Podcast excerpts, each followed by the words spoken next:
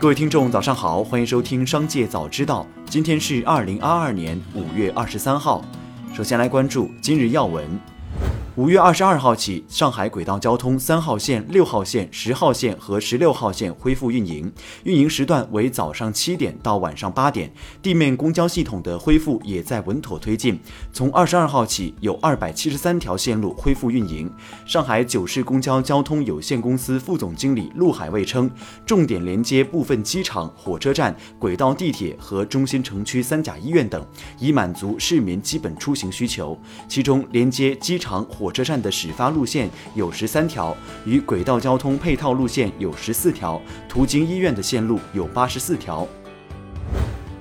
近日，中央财政下达资金一百亿元，再次向实际种粮农民发放一次性农资补贴，支持夏收和秋播生产。明确补贴对象为实际承担农资价格上涨成本的实际种粮者，包括利用自有承包地种粮的农民、流转土地种粮的大户、家庭农场、农民合作社、农业企业等新型农业经营主体，以及开展粮食耕种收全程社会化服务的个人和组织，确保补。贴基金落实到实际种粮的生产者手中。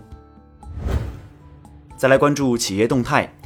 证监会官网显示，因西安冰峰饮料股份有限公司向我会申请撤回申报材料，决定取消第十八届发申委二零二二年第五十七次工作会议对该公司发行申报文件的审核。对于主动撤回上市申请原因，冰峰饮料方面表示，根据企业长远发展需要，融资计划有所调整，公司决定暂缓上市进程。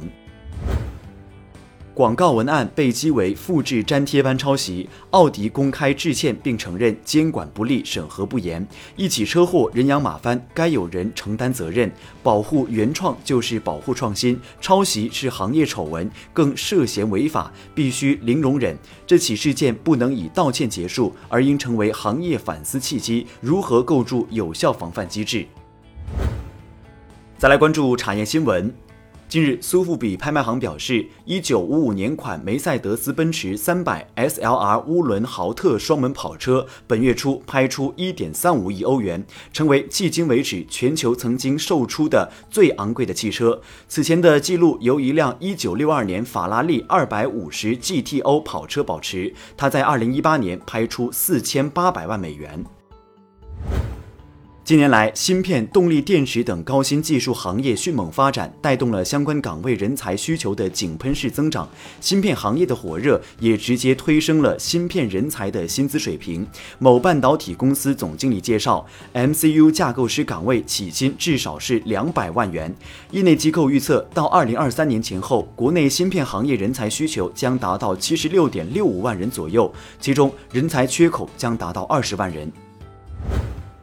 昨日有消息称，武汉对楼市政策进行调整，对生育二孩或者三孩的本市户籍居民家庭，且在武汉市已有两套住房的，在限购区域可新购买一套住房。对此，武汉市住房保障和房屋管理工作人员向记者证实，该消息属实。最后，再把目光转向海外。美国疾病控制与预防中心官员证实，美国又有一名儿童因与不明病因儿童肝炎有关而死亡。目前，美国已有六名不明病因儿童急性肝炎患者死亡。美疾控中心相关负责人表示，许多患者病情严重，这种疾病对肝脏的损伤相当广泛，部分患者在接受治疗后依然不幸死亡。阿富汗塔利班临时政府的财政部已经下令海关暂停出口小麦。阿富汗政府官员表示，这是为避免阿富汗境内出现小麦短缺。据悉，小麦是阿富汗民众的主要口粮。据当地机构统计，受其农业发展水平制约以及国内局势长期不稳定，阿富汗每年小麦供应都存在上百万吨的缺口。联合国今年发布的报告显示，阿富汗仅百分之五的家庭能确保吃饱饭。根据世界卫生组织最新的表态，截至周六，十二个非猴痘流行的会员国报告了九十二例确诊病例和二十八例疑似病例，并补充说，它将在未来几天为各国提供进一步指导和建议，以减轻猴痘的传播。世卫组织强调，猴痘的传播方式与新冠病毒不同，密切接触是主要的传播途径。猴痘需要通过与感染病毒的人、动物或物体密切接触传播，它通过破损的。皮肤、呼吸道、眼睛、鼻子和嘴巴进入人体。